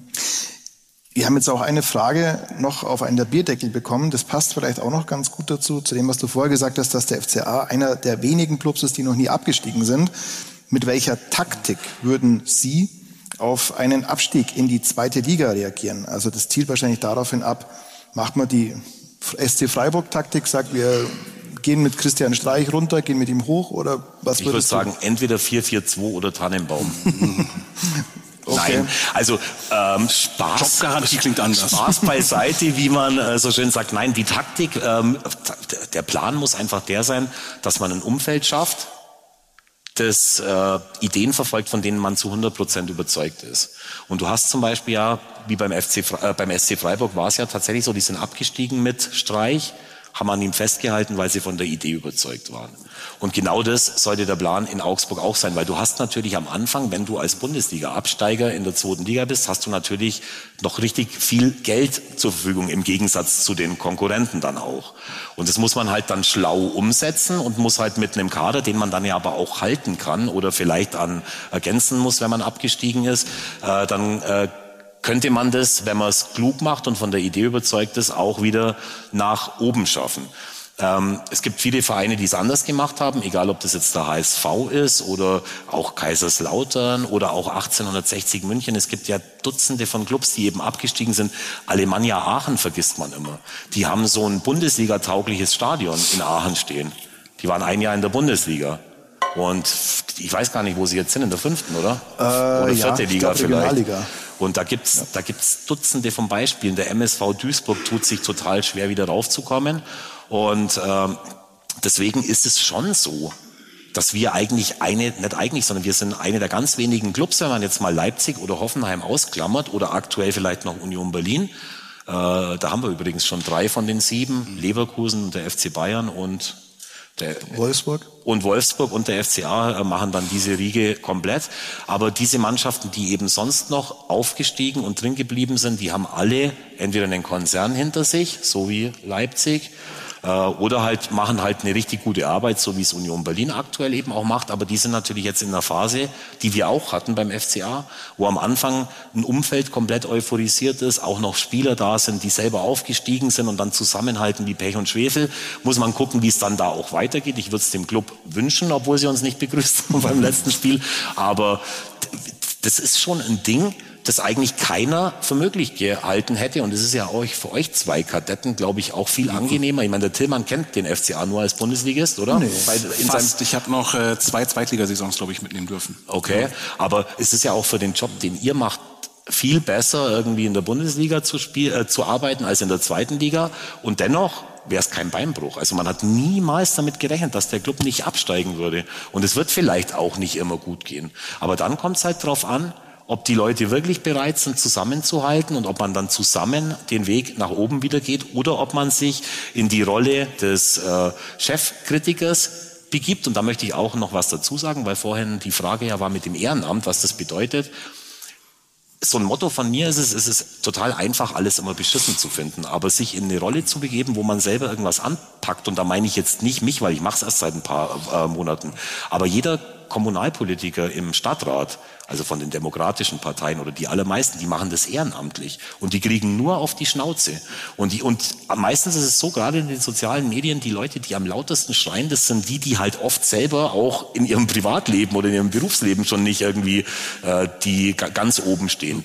Und deswegen finde ich, kann ich nur jedem zurufen, wenn ihr was ändern wollt, dann engagiert euch selber und riskiert auch, dass man euch auf die Schnauze gibt, aber es ist einfach halt total wichtig, finde mhm. ich. Also Dankeschön.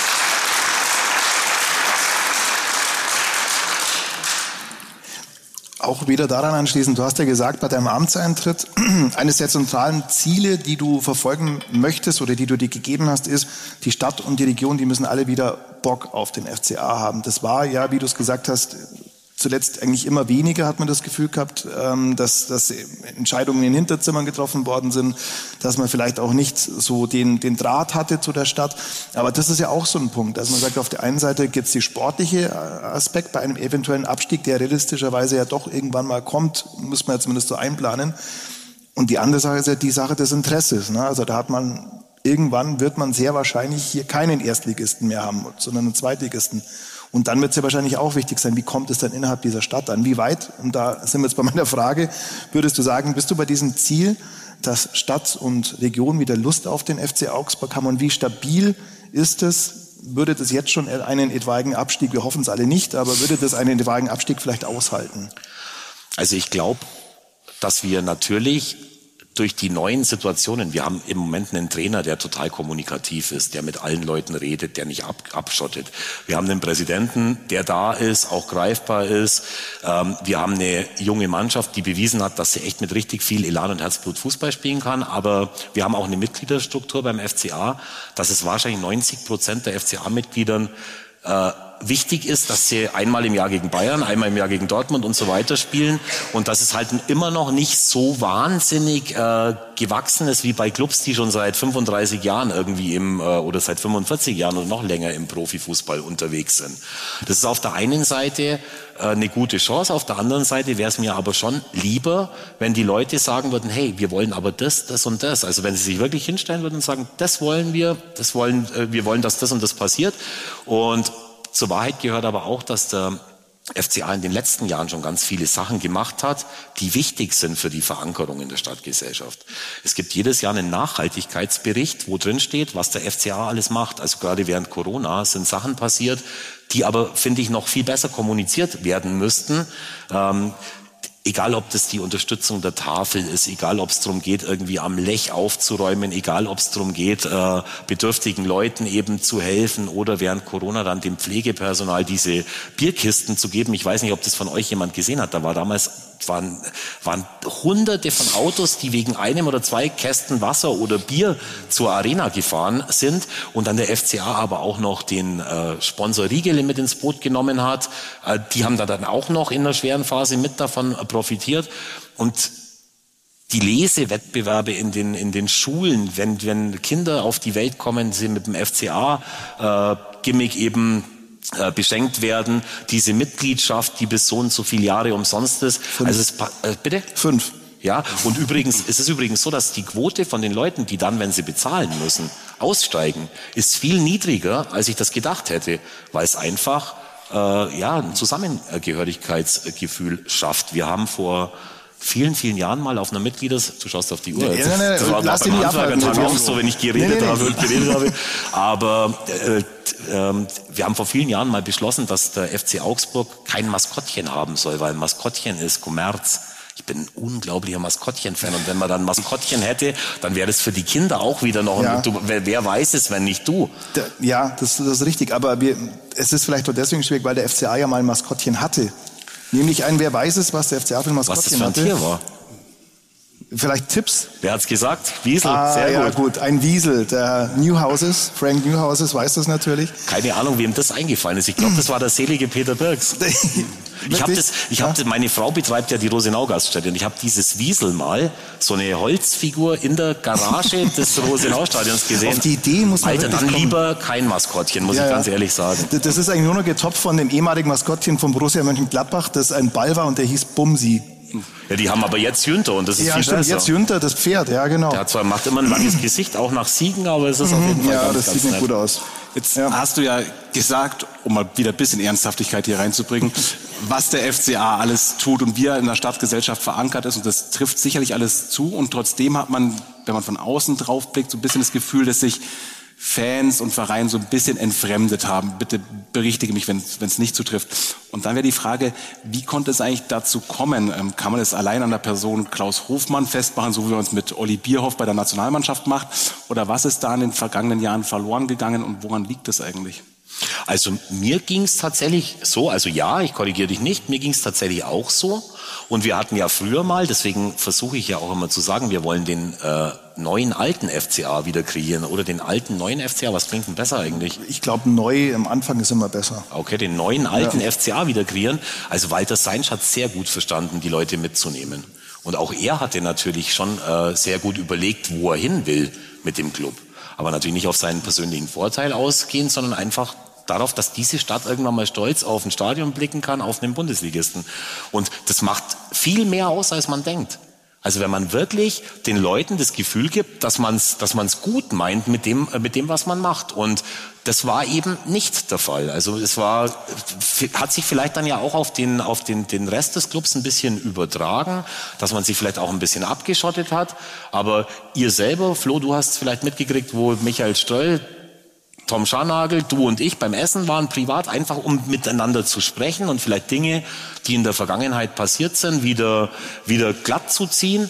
Das macht so viel aus. Und das äh, multipliziert sich ja dann auch in der Stadt. Also die, ich, ich habe das Gefühl, dass die Leute mir das so abkaufen, wie es bisher passiert ist, denn ganz viele sprechen mich drauf an und äh, sagen, dass sie wieder ein viel besseres Gefühl mit dem FCA haben, weil denn grundsätzlich ist ja äh, ein Bundesligist in der eigenen Stadt schon mal mit einem positiven äh, Gefühl besetzt und das muss man einfach nur, äh, finde ich, richtig leben.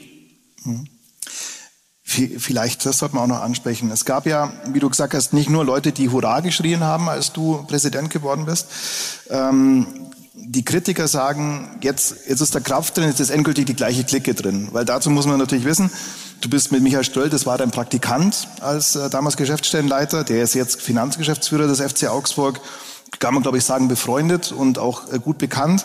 Bei der neuen Szene ist Walter Siernos auf dem Aussichtsrat dein Chef und äh, Thomas Jackie Müller, der Aufsichtsratsvorsitzende, beliefert mit der Apotheke in FCA. Also das Kritik, äh, der Kritikpunkt da ist, jetzt ist die gleiche Clique da vor Ort.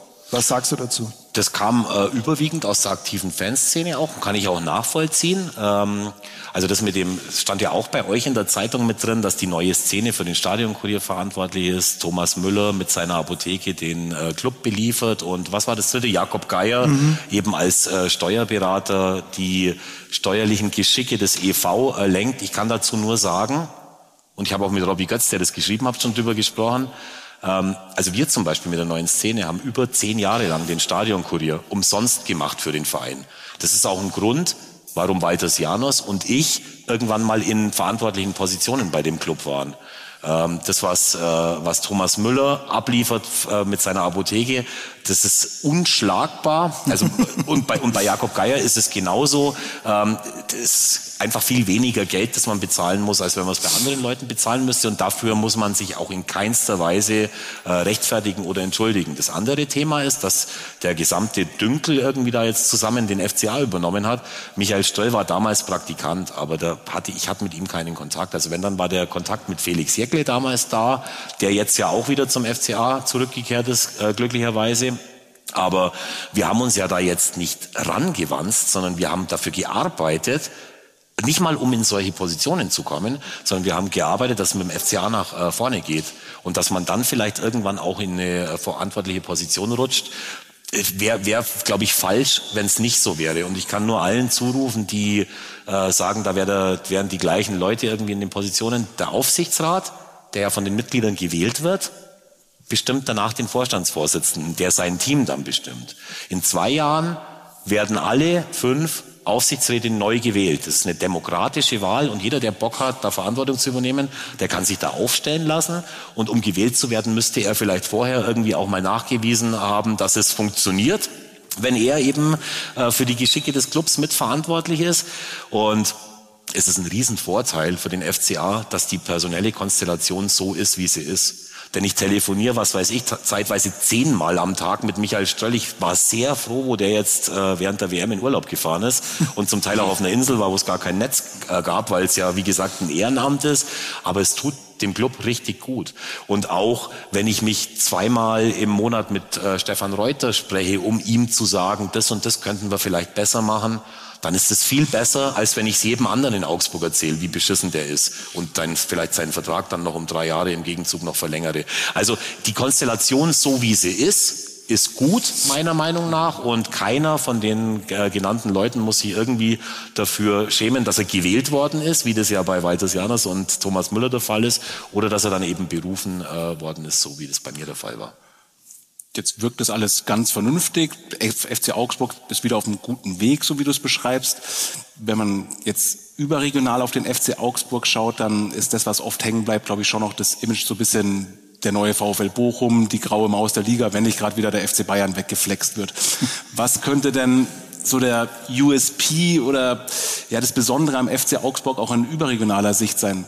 Was macht den FC Augsburg aus, um vielleicht überregional auch wieder attraktiver zu werden?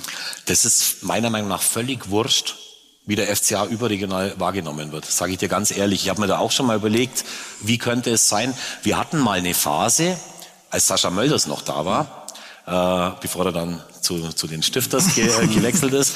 Aber wir hatten da mal eine Phase, wo zum Beispiel Elf Freunde, dieses Fußballmagazin, äh, geschrieben hat, dass der FCA ist wie in einem US-amerikanischen College-Film. Ah ja, der hässliche, der am Ende die die die beste Frau, äh, Frau äh, ab, abschleppt, so in, in, in dem Dreh rum.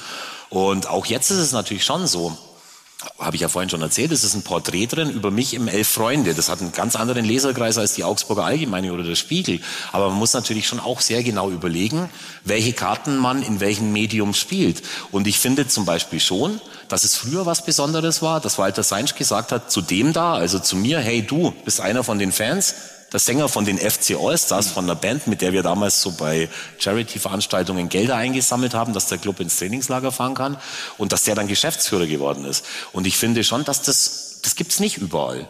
Und es gibt es auch nicht überall, darum habe ich es vorhin erzählt, dass derjenige, der damals mein Praktikant war, mit 30 Jahren Prokurist vom FCA ge äh, geworden ist und jetzt schon seit langem eben äh, der Geschäftsführer äh, der, der Finanzen ist und den Club eben so durch die Corona-Zeit bringt, wie das passiert ist. Und es gibt schon viele Sachen, die ein bisschen anders sind beim FCA. Und wenn man die, das hat aber dann wieder mit Öffentlichkeitsarbeit zu tun, wenn man die an den richtigen Stellen platziert, dann könnte es auch sein, dass der Club irgendwann überregional ein anderes Image hat. Wichtiger ist aber, viel wichtiger ist aber, dass der Club hier in der Stadt und in der bayerisch-schwäbischen Region ein positives Image hat, weil alles andere ist zwar nice to have, aber da können wir uns nichts davon kaufen.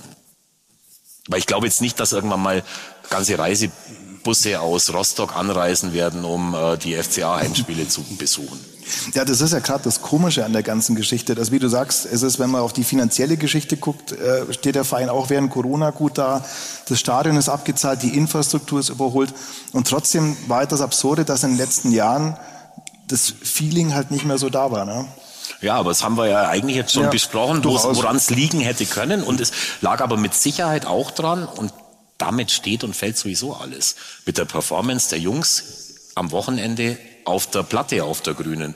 Und wir können noch so viel reden, wie, äh, wie cool es ist, dass ein Praktikant Geschäftsführer Finanzen ist. Wenn die jedes Spiel verlieren und keinen Einsatz zeigen, dann wird in der FCA keiner sexy finden, nicht mal bei uns in der Region. So viel ist sicher. Okay, aber dann die Frage anschließend, wie ist das aufzubrechen, da rauszukommen aus diesem ewigen Abstiegskampf, von diesem, oh, wir sind froh, wenn wir ein 12., 13., 14. Jahr Bundesliga spielen. Also richtig sexy ist es nicht mein Reden. Und ich habe mich tatsächlich auch schon dazu aufgeschwungen, aber da habe ich echt schon so gemacht, äh, weil ich nicht gewusst habe, wie man reagiert. Es könnte schon mal sein, dass man sagt, hey Leute, wir haben auch finanzstarke Investoren äh, im Hintergrund. Wir lassen uns einfach mal den nächsten Step erreichen. Und das kann man auch, glaube ich, irgendwann mal auch auf den sportlichen Bereich übertragen. Denn es ist extrem wichtig, dass man gierig ist, dass man keine Spiele verlieren will, sondern dass man einfach gewinnen will um jeden Preis. Und dann kommt es irgendwann mal von alleine, dass es einen auf die nächste Stufe hebt. Klar, bis jetzt war das immer dieses, ja, dieses solide, wir geben nur so viel Geld aus, wie wir einnehmen. Daran wird sich auch nichts ändern. Aber man muss einfach auch gerade auch auf den äh, sportlichen Bereich muss man von diesem Image, ich weiß jetzt gar nicht, wie das Wort geheißen hat, bodenständig. Der bodenständige FCA. Man muss sich das mal überlegen, wenn du jetzt als Fußballprofi dauernd mit diesem Begriff bodenständig irgendwie behaftet bist, dann äh, ist es beim Flugkopfball schwierig, bei der Abwehr, wenn man bodenständig ist, weil man halt einfach auch nicht aufsteigen kann. Das ist für den sportlichen Bereich keine gute Vokabel. Und es gab über eineinhalb Dekaden keinen Bericht über den FC Augsburg, wo nicht drin gestanden ist, der bodenständige FC Augsburg. Da muss ich fast im Strahl brechen. Das Wort gefällt mir nicht. Natürlich sind wir bodenständig, aber man muss es nicht dauernd irgendwie auf dem Schild vor sich hertragen. Da gibt es viel bessere Worte. Aber es wurde ja auch teilweise vom Geschäftsführer auch so verwendet und auch aus guten Gründen. Wirkst du dann auf Stefan Reuter auch ein, um zu sagen, du, schön, was wir jetzt alles erreicht haben hier, aber jetzt brauchst du mal wieder Visionen. Und ich helfe dir dabei, aber wir wollen woanders hin. Das klingt natürlich auch blöd, wenn ich jetzt sage, ich helfe Stefan Reuter, der den Club seit elf Jahren in der Bundesliga hält, dabei irgendwie die nächste Stufe zu erreichen. Darum, darum geht's auch gar nicht. Ich helfe ihm dabei zu sagen, hey du, bei meinem ersten Mitgliederabend haben 80 Prozent der Fragen hatten mit dir zu tun und es war jetzt nicht so, dass die auf dem Weg waren, ein schönes Weihnachtsgeschenk für dich auszusuchen. Was können wir daran ändern? Lass uns doch zum Beispiel mal irgendwie äh, dich wieder mehr präsent in den, in den Medien sein und wenn es dann darum geht, wer irgendwie als Stürmer zur WM fährt, dann hauen wir mal einen raus und sagen, Berisha wäre doch geil. Ja, und das, das sind so Sachen, die, die einem halt dann, ja, weiß ich nicht, da lacht man vielleicht im äh, Rest von Deutschland drüber, aber die FCA-Fans fanden es zu Recht geil.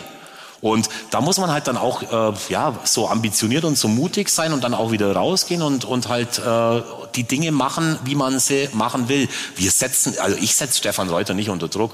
Und wenn wir am Ende des Tages 14. sind, dann kann ich da echt gut damit leben. Aber ich glaube, die nächste Stufe kann man nur dann erreichen, wenn man die, wenn man die Ziele auch so formuliert. Aber du bist der, der den Vertrag von Stefan Reuter verlängert oder eben auch nicht? Also ich bin erstmal nicht der, der ihn verlängert, weil das hat ein anderer ja schon gemacht, relativ langfristig, ohne es euch zu sagen. Ich habe es auch nicht gewusst. Ist aber auch nicht schlimm. Weil wir haben, den, wir haben hier Stefan Reuter da, der den Club seit elf Jahren in der Bundesliga gehalten hat und alles andere außenrum ist halt auch so gewachsen, wie es jetzt gewachsen ist. Und wir haben auch Stefan Reuter als äh, Geschäftsführer Sport hier in Augsburg, der Berisha, der Demirovic, der Maxi Bauer verpflichtet hat und äh, Thomas Kubek. Ja, sehr gut, sehr gut.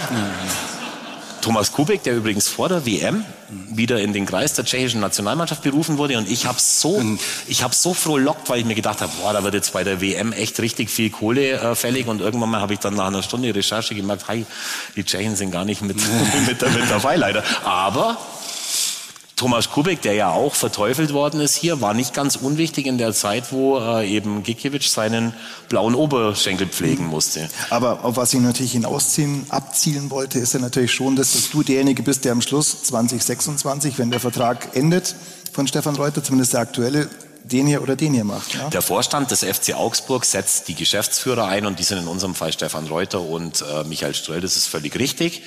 Ähm, aber es gibt für mich im Moment überhaupt keinen Grund, über irgendjemanden von beiden äh, nachzudenken. Außer vielleicht mir äh, dem einen oder anderen Fall zu überlegen, hoffentlich nimmt uns kein anderer weg. Also ich habe ja von, der, von dem halben Millionchen Verlust, das wir nur ge Millionchen sagen wir übrigens seit der Peppi-Verpflichtung bei uns in Augsburg äh, statt Millionen. Aber wir sind da sehr zufrieden mit dem, was wir haben. Aber es ist tatsächlich so, der Vorstand des FCA entscheidet eben über diese zwei äh, wichtigen Personalien. Kommt es dir eigentlich so vor, dass wir jetzt vielleicht, jetzt gehen wir so ein bisschen weg von, vom FC Augsburg, wir kommen auch allgemein zum, zum Ende hin. Falls, haben Sie eine Publikumsfrage, oder? Sie, Schau an. Krapf. Krapf. Sehr, sehr gut.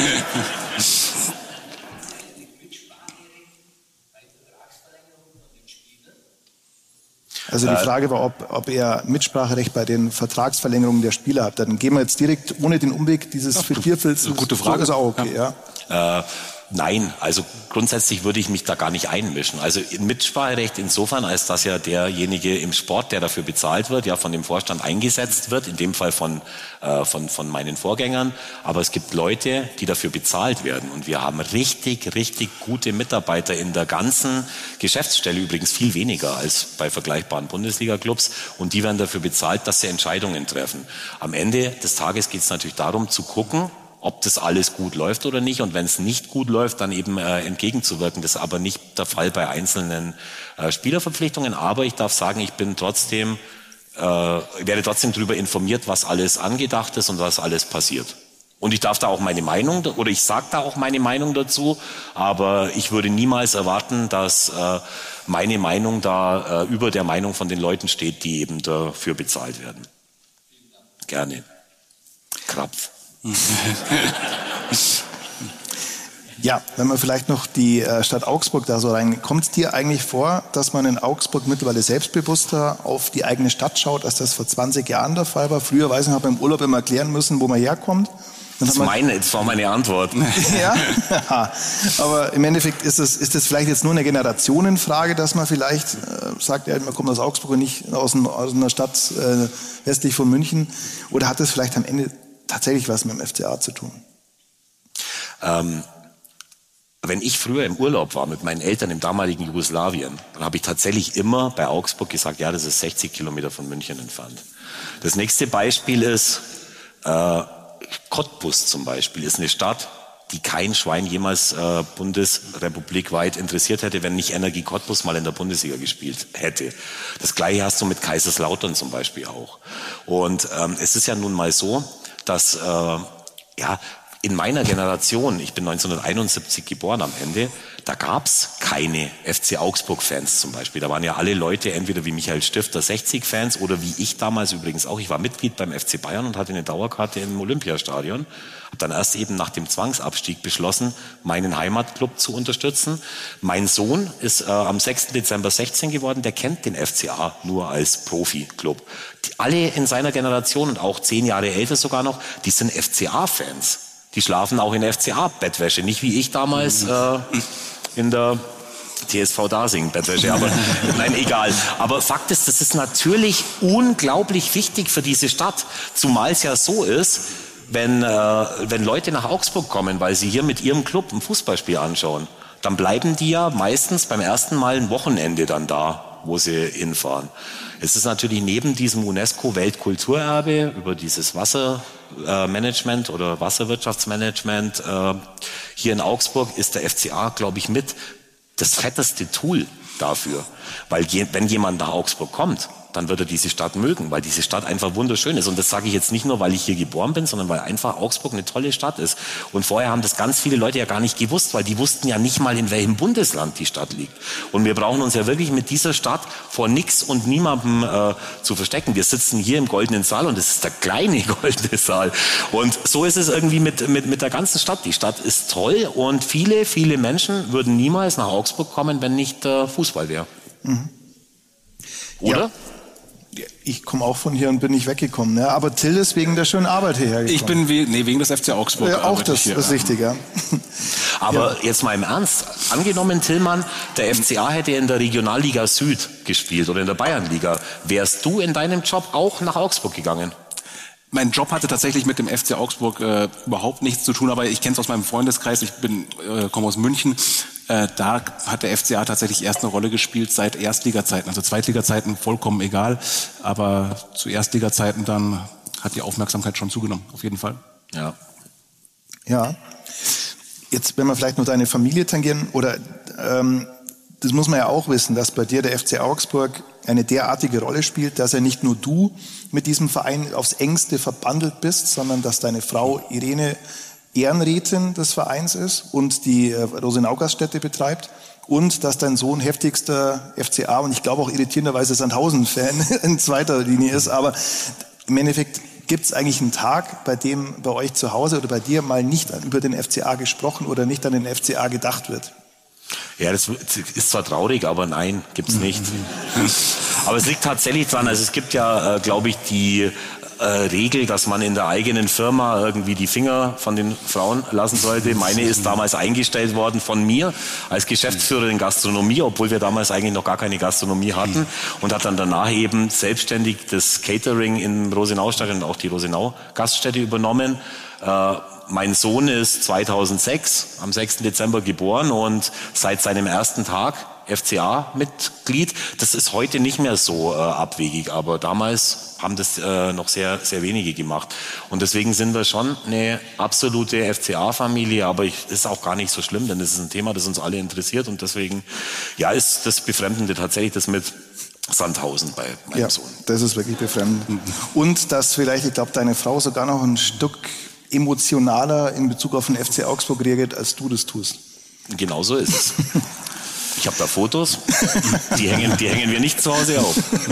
Da war sie in Berlin und es hat irgendjemand ein Trikot, ein FCA-Trikot in die FCA-Fankurve geworfen und sie wollte das für Max fangen. Hat aber, glaube ich, sie sagt zwar nein, aber es hat ein anderer gefangen und da ist genau ein, äh, ein, Screenshot entstanden in dem Moment, wo sie ihm das aus der Hand reißt. Tja, ja, alles für den Verein. Ich hätte jetzt noch eine Frage aus dem Auditorium von einem, ich meine mir bekannten FC Bayern-Fan. Ich glaube, es ist eine Handschrift zu erkennen und die Frage lautet, wann wird der FCA mal deutscher Meister? Also doch. Haben wir vorhin unten noch gewitzelt. Ja. Und dann habe ich gesagt, da fällt mir schon eine Antwort ein. Nö. Leider nicht. Ja, keine, keine, glaube ich nicht. Also so wie die, so wie die Meisterschaft in Deutschland aktuell vergeben wird, ja, wäre es äh, ein großes Wunder. Und ja, gut, Wolfsburg hat es auch mal geschafft, aber mit einem deutlich höheren finanziellen Aufwand. Aber wenn du es jetzt gerade sagst, so wie die deutsche Meisterschaft vergeben wird, wäre für dich das eigentlich mal ein Ansatz, tatsächlich an Playoffs zu denken oder dergleichen, einfach um für ein bisschen Spannung zu sorgen? Ich bin ein riesengroßer AIV-Fan und war auch bei der Niederlage gestern gegen äh, gegen, gegen, Düsseldorf. gegen Düsseldorf, gegen die DEG äh, im Kurt-Frenzel-Stadion. Äh, aber das mit den Playoffs finde ich furchtbar. Also ich meine, ich glaube in Griechenland ist das der Fall, in Österreich mhm. wahrscheinlich mittlerweile auch, in der Schweiz, keine Ahnung. Aber ich finde, wenn eine Mannschaft eine Saison mit 34 Spieltagen äh, am Ende des Tages auf dem ersten Platz steht und dann in die Playoffs muss und vielleicht dann, was weiß ich, drei, vier Verletzte hat und ein anderer wird dann Meister, dann finde ich das nicht sexy. Das wäre genauso, wie wenn man die, für uns wäre es vielleicht gut, aber wenn man die Abstiegsregelung in der Bundesliga verwirft. Aussetzen würde. Ja. Aber wie realistisch ist es dann zum Beispiel? Das wird ja nicht nur, es zementiert sich ja nicht nur nach ganz oben mit dem FC Bayern, sondern im Grunde kannst du ja wirklich die Tabelle anhand der Geldflüsse, die in den jeweiligen Vereinen stattfinden, sortieren. Also erster ist immer oder sehr oft Bayern, dann kommt Dortmund, dann kommt Leipzig und so weiter, weißt ja selber. Das macht es ja auch für einen Verein wie den FC Augsburg schwieriger, sowas, was 2014 passiert ist, nämlich der Einzug in die Euroleague vielleicht nochmal zu schaffen. Wie realistisch ist es, dass man hier vielleicht irgendwann doch mal wieder europäische Spiele sehen kann? Also wir waren bis jetzt, seit wir in der Fußball-Bundesliga sind, jedes Jahr besser als im finanziellen Ranking. Das heißt, es geht, aber du meinst natürlich die groben äh, Aus Sag man, nach oben Schläge. Ausschläge. Die Ausschläge, oben. genau die Ausschläge nach oben. Ja, also früher war die Prämisse immer zu Zeiten von Walter Seinsch, du musst halt einfach bei den Sachen viel besser sein, also wo, wo andere, die mehr Geld haben, vielleicht gar nicht dran denken. Das geht los irgendwie beim Rasen, wie der irgendwie so ist und, und keine Ahnung, was es da noch alles gibt. Äh, natürlich muss alles zusammenpassen äh, um am Ende dann eben erfolgreich zu sein. Aber wenn du es dann mal geschafft hast, hast du natürlich auch eine realistische Chance, dann tatsächlich auch dich äh, ein bisschen weiter oben festzusetzen. Nichtsdestotrotz glaube ich jetzt nicht, dass der FC Augsburg irgendwann mal äh, permanent im Kampf um die internationalen äh, Plätze angreift, weil das wäre halt dann schon wieder das nächste Fußballwunder. Trotzdem muss man halt gucken, dass man so spektakulär und so erfolgreich, wie es irgendwie möglich ist, arbeitet. Ja, dauerhaft muss er nicht sein, vielleicht die nächsten Jahre einmal wieder oder ja, so. warten wir es ja. mal ab. Ich gerne, wir können uns gerne irgendwie, wenn ich äh, jemals wieder eingeladen werde, dann drüber unterhalten, wenn es passiert ist. Ich habe da kein so ein schlechtes Gefühl. Das wäre jetzt ein wunderschönes Schlusswort eigentlich, aber eine Frage habe ich noch und nochmal einen harten Break jetzt. Ähm, aber vielleicht du als passionierter Weinschorle-Trinker, vielleicht betrifft es dich dann doch. Und zwar, ab wann gibt es denn Pfandbecher für die Getränke im Stadion? Beim nächsten Heimspiel. War, ja, war auf der letzten Mitgliederversammlung. Ja, das ist, ein, das ist tatsächlich eines von ganz vielen Dingen, die sich in Zukunft ändern werden. Es wird in, ja. Das kostet, ist schon aus jetzt. Und nee, das kostet aber auch Geld übrigens, weil man die Pfandbecher besorgen muss und weil es in Augsburg, glaube ich, keine Möglichkeit gibt, wo man so eine Vielzahl an Pfandbechern dann auch reinigen kann. Da muss man woanders hinfahren. Ähm, sollen sich dann auch alle Leute am äh, Riemen reißen, die in Zukunft ihre Bierbecher in irgendeiner Form äh, einem anderen an den Kopf werfen beim Torjubel, weil das tut nämlich, glaube ich, mit den äh, Pfandbechern dann noch deutlich mehr weh. Aber wir werden in der nächsten Saison ja auch mit Misuno. Es war ein riesiger japanischer Konzern, aber einen neuen äh, Ausrüster haben, bei dem man nicht wie bei Nike jetzt irgendwie auf Platz irgendwas sind, sondern wo jetzt tatsächlich schon an den äh, individuellen Trikots gearbeitet wird, dass wir halt nicht mehr die Trikots von der Stange haben, so wie es bisher immer der Fall war. Es läuft irgendwann mal der Deal mit der LEW aus, dass man selber auch regionale äh, Unternehmen der Gastronomie im Stadion äh, haben wird, die eben selber auch äh, ihre eigenen Sachen da anbieten können. Und da gibt's eine neue Hierarchie oder eine, ein neues Organigramm in der Geschäftsstelle bei den Mitarbeiterinnen und Mitarbeitern. Da gibt's ganz, ganz viele Sachen. Auch übrigens mein, mein Ding, die FCA-Frauen ein bisschen nach oben zu heben, was mir natürlich keiner auf, abkauft, der mich von früher mhm. Kennt. Aber es ist richtig cool, weil die Mädels gehören zum FCA und die sollen auch nicht stiefmütterlich behandelt werden. Das sind lauter so Dinge, die man einfach nicht nur sagen darf, sondern umsetzen muss. Und da muss jeder merken, es ist uns ernst und wir arbeiten damit ganz viel Kraft dran. Ich persönlich finde die Mehrwegbecher eklig und ich, beim Trinken denke ich schon immer, dass ich da am nächsten Tag so einen Blumenkohl äh, im Mundwinkel habe. Aber die Mitglieder wollten das und dann wurde es jetzt eben auch umgesetzt und das finde ich richtig gut so. Das wäre dann tatsächlich ein schönes Schlusswort. Blumenkohl. Blumenkohl. Mhm. Das ist ein schönes Schlusswort. Kann sich jetzt jeder ein Kopfkino zu Hause anschalten? Nein. Wir sagen vielen Dank, lieber Markus, lieber Maxe, lieber Tillmann fürs Unterstützen, ähm, für das unterhaltsame Gespräch. Vielen Dank fürs Dabeisein auch an Sie. Vielen Dank für Ihre Fragen, die das Gespräch bereichert haben. Und äh, damit gehen wir tatsächlich in die Weihnachtspause von Augsburger Allgemeine Live. Also du siehst es, du warst der krönende Abschluss nach diversen C-Promis wie Markus Söder und anderen Drum auch das ausverkaufte Haus. Genau, das, genau. Haben wir, wir, wir hatten zwar mehrere in, interessante, letztlich aber doch vernachlässigbare Nebendarsteller und am Schluss einen echten A-Promi. Vielen Dank dafür. Ähm, ja, ich hoffe, Sie bleiben uns gewogen und diesem Format gewogen, AZ Live. Machen Sie es gut. Wir sehen uns im nächsten Jahr. Schönen Abend und bis bald. Dankeschön.